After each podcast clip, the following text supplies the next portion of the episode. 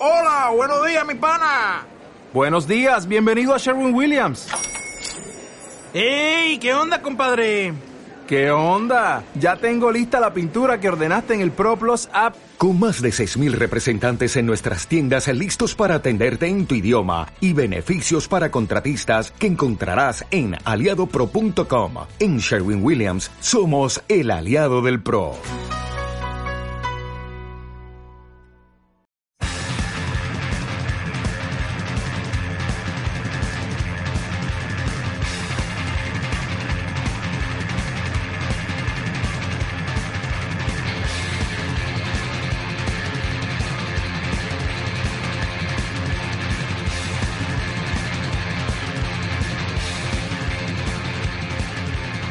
Hola a todos los que nos están escuchando, bienvenidos a un nuevo programa de Lutero era Punk.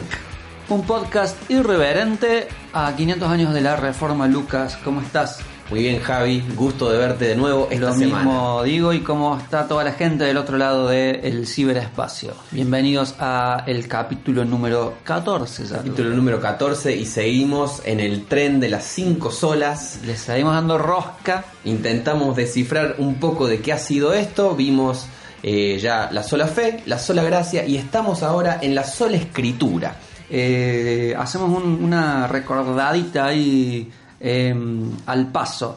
Habíamos dicho que eh, la fuente del conocimiento en la que se estructuraba o en la que se basaba toda la sociedad eh, era, bueno, la revelación, las escrituras, la voz de la religión estructuraba toda la sociedad, pero también habíamos dicho que esa fuente, ¿sí? desde donde la religión decía, bueno, esta es la verdad, esta es la autoridad, era una fuente encriptada en un idioma inentendible para el pueblo común y corriente. Estaba Eh, encapsulada en castillos. Además estaba encapsulada monasterios. en monasterios, eh, totalmente alejados de la gente, ¿sí? Y eh, estaba eh, salvaguardada por, eh, bueno, por el clero. Eran los que tenían acceso a ella y eran, por lo tanto, los que eh, le decían al resto del mundo, eh, acá dice así y asá. ¿No? Los reformadores cuando se pusieron a le- ellos eran parte de, ese- de esa clase social que tenían acceso eh, a esta fuente de conocimiento y cuando empezaron a leer dijeron,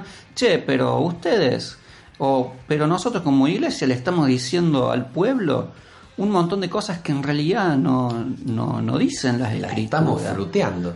Ah, estamos vendiendo cualquier verdura, o sea, estamos diciendo que le- la cosa va para allá y estamos diciendo que las escrituras dicen eso, pero en realidad las escrituras dicen otra. Entonces, ellos vuelven con esta máxima de sola escritura, que quería decir en ese contexto, dejamos de escuchar o de mandar eh, fruta, como decís vos, mandamiento de hombres, hubiese dicho le hubiese dicho Cristo o le dijo Cristo a los eh, a la sociedad religiosa, a la clase religiosa de su época, eh, y volvamos a las fuentes, eh, a las escrituras, ¿sí?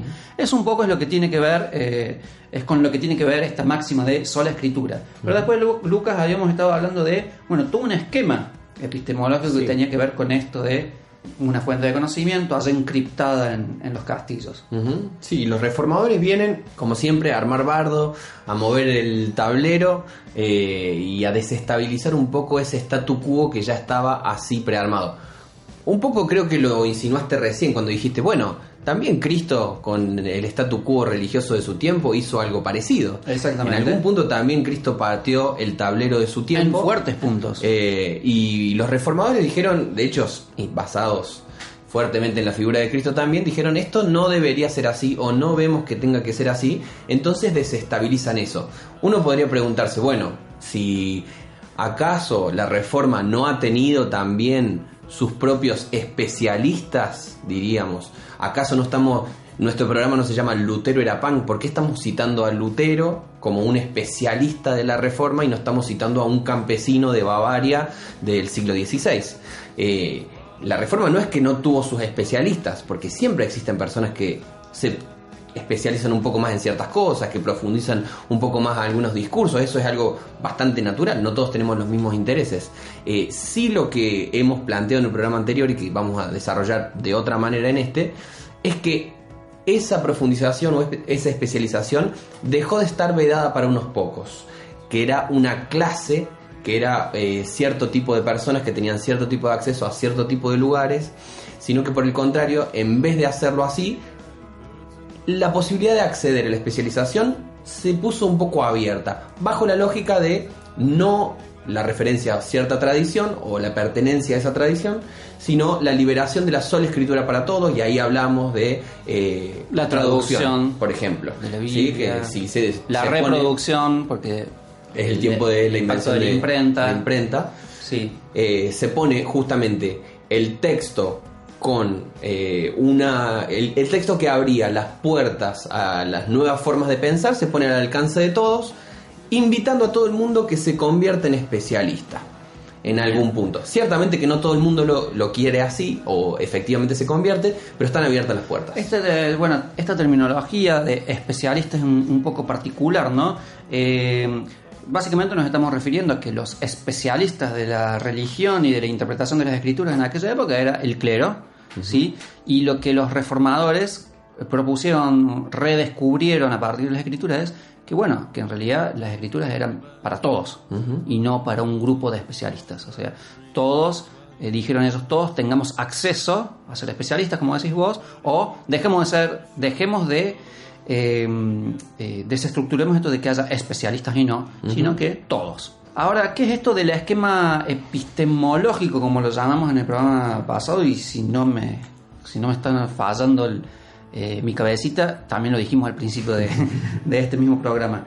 Eh, bueno, es esto de que, como dije, había un libro encriptado, unos especialistas en el medio y el pueblo.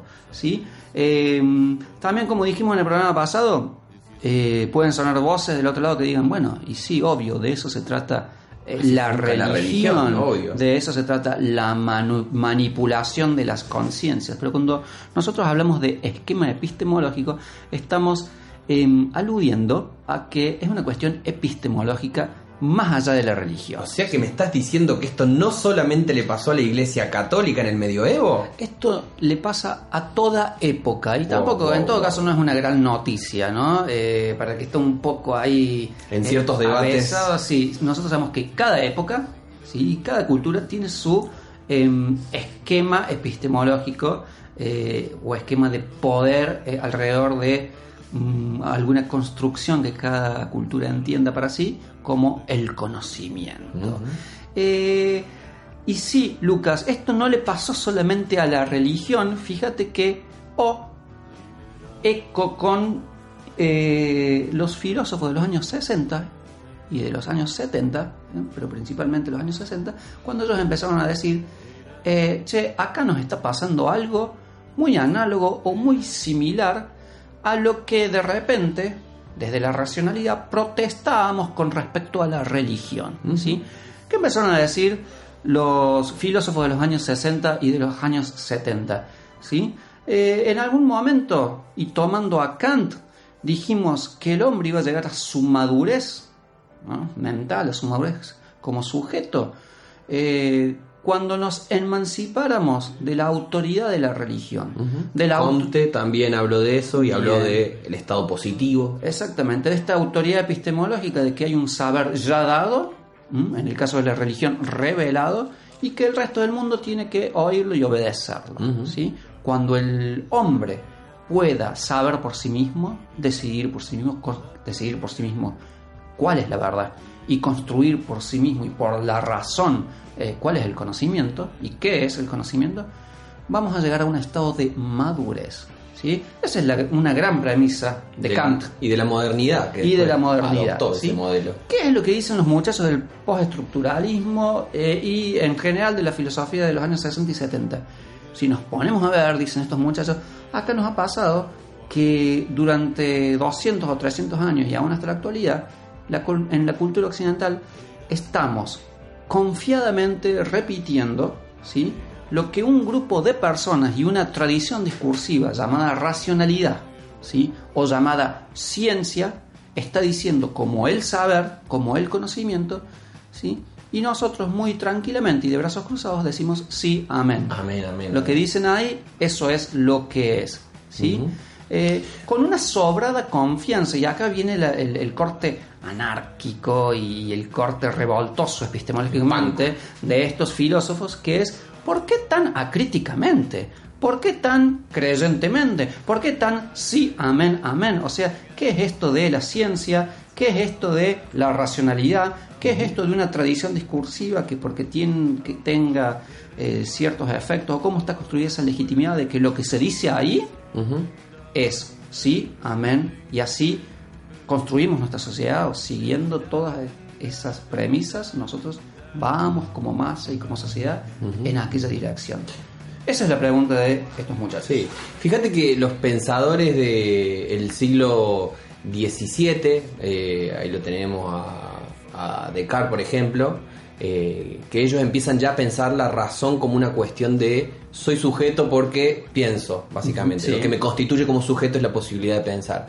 Eso después se fue forjando y construyendo y en el siglo XVIII, que es el gran siglo de la razón y de la ilustración, llegamos al punto en el cual eh, esa voluntad de emancipación a través de la conciencia, a través de la iluminación de la razón, eh, llega a un punto de estallido. Y es la época en la cual, bueno, nos salimos de la monarquía que tenía que ver con ciertas lógicas verticalistas que vienen de la religión y ahora que estamos emancipados e iluminados podemos trabajar a partir de lógicas más democráticas y la Revolución Francesa y todo eso. Pero fíjate qué loco que ya en esa misma instancia y a fines del siglo eh, XVIII, 18. Ya empieza una semilla de inconformidad con este discurso de la razón. ¿Y cuál es? El romanticismo. Tal cual. El romanticismo tiene que ver con eso, con que che, ya no estamos tan cómodos con esto de que la razón está empezando a conquistarlo todo. Necesitamos volver a conectarnos con nuestro lado interior y ahí empiezan los poetas románticos a configurar su interioridad en la naturaleza. Sí. Y de pronto eh, lo que pasa en mi corazón le está pasando al cielo también. También hay en el romanticismo un rescate idílico de la Edad Media. ¿Sí? Totalmente. Mientras- y muy una búsqueda de la irracionalidad de la Edad Media. Mientras el Renacimiento y eh, luego la Ilustración em, eh, construyen una, eh, bueno, un- una mirada totalmente eh, desvalorada o desvalorizante de la Edad Media, em, los románticos eh, vuelven a la aldea Les encanta idílicamente. ¿no?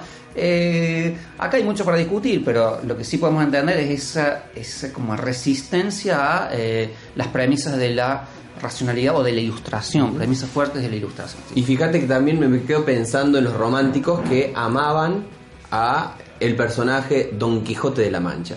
Y Don Quijote de la Mancha, entre todas las lecturas que uno le puede hacer a ese texto fascinante, está el hecho de que Lecturas de nunca acabar. nunca acabarse, eh, está el hecho de que el que lee y el que está más chapa de todos es se Don vuelve- Quijote. O el que lee se vuelve loco. El que lee se vuelve loco, mientras que Sancho, que nunca querido, leyó un libro, el analfabeto, es el único que tiene el los pies sobre la cuerdo, tierra. sí, es el cuerdo, tal cual. Eh, entonces, el Quijote. existe ya desde, eh, desde el romanticismo, fines del siglo XVIII, esa tensión como, che, me parece que esto de la razón está bueno, pero se nos está yendo de las manos. Y después todo eso sigue avanzando a lo largo del siglo XIX y en las postrimerías del siglo XIX pareciera que el positivismo, de este que mencionábamos hace un rato Comte, había tomado todo, ¿eh? Y todo esto que funcionaba de una, de una forma vertical y absolutista en la religión del medioevo, de pronto el Estado moderno Es una nueva y en el religión. proyecto modernizador, no solo que es una nueva religión, sino que es una religión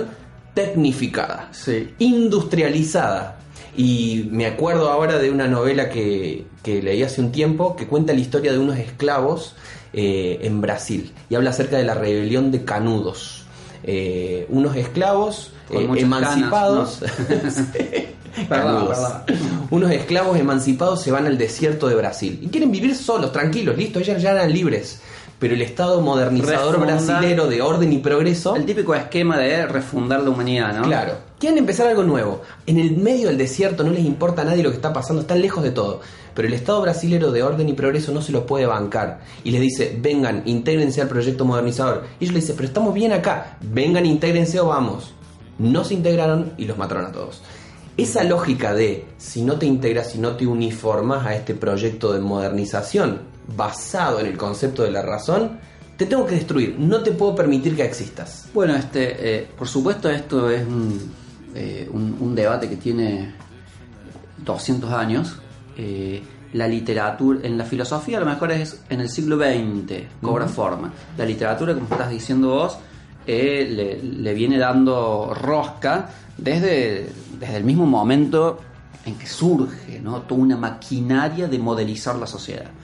Eh, entonces, ya que te metiste en esto, me viene, me viene a mente, em, cuando hablo de filósofos de los 60, algunos de los que están ahí, 60-70, es Bauman. Bauman tiene un libro que es una joyita que no es de los más conocidos. Bauman se hace conocido con otros libros, con el tema de eh, la modernidad líquida, y todo lo líquido, el amor líquido. Pero Bauman tiene una joyita de libro que se llama eh, Legisladores e Intérpretes. ¿no? Te Y- salió muy radial. Sí. E intérpretes. Ah, que es el rol de los intelectuales en la sociedad en las sociedades democráticas eh, creo que es la bajada o el subtítulo Eh, bueno y el básicamente el, el tipo dice que eh, los intelectuales de la modernidad funcionaban a modo de legisladores o sea la palabra de ellos legislaba era ley mientras que eh, los intelectuales de eh, segunda mitad del siglo XX a esta parte empiezan a eh, deconstruir toda esta lógica de los fundamentos absolutos que tiene la racionalidad, que ha construido la racionalidad como absolutos y la ciencia, y entonces empiezan a modular discursivamente como intérpretes y no como legisladores. ¿no? Eh, bueno, y ahí hay todo un, un- una- un rollo muy interesante en cuanto a qué es ser intérprete, pero a lo que yo quiero ir es, eh, en ese libro él eh, describe eh, el accionar de estos legisladores. Básicamente son eh, los pensadores de la ilustración, los legisladores, y hay unas- un par de capítulos muy ricos, muy interesantes, que describe el accionar de la generación heredera de los maestros de la ilustración, eh, que fueron, bueno, las sociedades de principio, de fines del siglo XVIII y de principios del siglo XIX, eh, las sociedades que salieron a educar a la sociedad en base a la ilustración y a las premisas de la ilustración. Eh, y él llama, a ellos les llama podadores y domesticadores de las sociedades. Había que eliminar la superstición, ¿sí? Y nosotros desde las premisas lo podemos entender, pero él habla de toda una maquinaria violenta de represión y de recorte, claro, y de poda de folclores, eh, eh, culturas, eh, Lenguas. eh, culturas populares, lenguas, pensamientos, porque entraba en la categoría de pensamiento mágico, no va, porque entraba en la categoría de superstición, no va y se tiene que ir, y todo era modelizado a través de la educación, ¿sí? Muchos de los que nos están oyendo a lo mejor vieron el, eh, el- el documental de la educación prohibida. Eh, hay al inicio, capaz que 15, 20 minutos de, de comenzar el documental, hay una muy buena historización de eh, la genealogía de nuestro sistema educativo como sociedad occidental. Y nos habla ahí de, bueno, Alemania y todo un grupo de gente y de pedagogos, hijos de la ilustración, ¿sí? Y del poder político ahí necesitando que, o sea, se, se acercan estos pedagogos y filósofos e intelectuales y dicen necesitamos una sociedad uniforme. Qué loco que hayamos elegido la palabra uniformes para hablar de lo que uno tiene que llevar al colegio y de lo que uno tiene que Sí. llevar a la fábrica. Siempre fue muy Uno- interesante esa discusión. Uno se viste con el uniforme para convertirse justamente en uniforme con el resto. Eh, entonces, volviendo a los reformadores, decimos, ¿Qué tiene que ese- ver esa movida de tableros que hicieron los reformadores en relación con la Edad Media, en realidad uno puede pensar que ese lugar totalizante o absolutizador que tuvo la iglesia en el medioevo, fíjate que la ciencia tuvo una cuestión bastante similar en tiempos posteriores, la razón tuvo una cuestión bastante similar, y hay otro filósofo eh, que es Feyerabend que dice justamente que existen nuevos sacerdotes para la ciencia que funcionan un poco como estos otros sacerdotes de la Edad Media. A mí Feyerabend me fascina porque usaste al principio del programa la palabra especialista. Él toma la palabra especialista. Por un lado dice, es lógico que en las sociedades democráticas y con la cantidad de gente que somos hoy, eh, no podamos abocarnos todo a todo, todos a todo y a saber todo. O sea, necesitamos descansar en, eh, para cada área de saber en sus especialistas. Pero bueno, cuando yo hablo de estos filósofos de los 60 y los 70, acá me, me tomo el permiso para decir Feyerabend es mi favorito. Este tipo. Tenemos este, un grupi entre nosotros. Este austríaco es mi filósofo favorito, el, el más anarco de los epistemólogos y el que más, más ha amplificado y a los máximos límites posibles ha llevado a la coherencia esto de una mm, de construcción de los fundamentos últimos de- del saber que había plantado la, eh, la ilustración o la racionalidad. Ya que hablamos de estos eh, filósofos, hay que desentramar el equívoco de que cuando decimos ciencia estamos hablando solamente de las ciencias duras, ¿no? Feye- Feyerabend básicamente habla de los discursos de la racionalidad y cómo funcionan los discursos de la racionalidad. Lo que se produce por los intelectuales, la academia, lo que y se también habla, en... Y también habla de la ciencia, de que no existe una ciencia como tal, sino disciplina científica, que no existe un método científico que le dé entidad de ciencia a todas las disciplinas, sino que hay distintos métodos, de acuerdo. In- Incluso eh, Feyerabend lo conecta con una cuestión medio artística. Él dice, no hay tanta diferencia entre la ciencia, que la tenemos como en una categoría muy alejada del hecho artístico. No, dice, en realidad también la ciencia funciona de una manera bastante creativa, donde se van haciendo las reglas Bueno, un bendito poco sea sobre Borges la marcha. entonces, ¿no?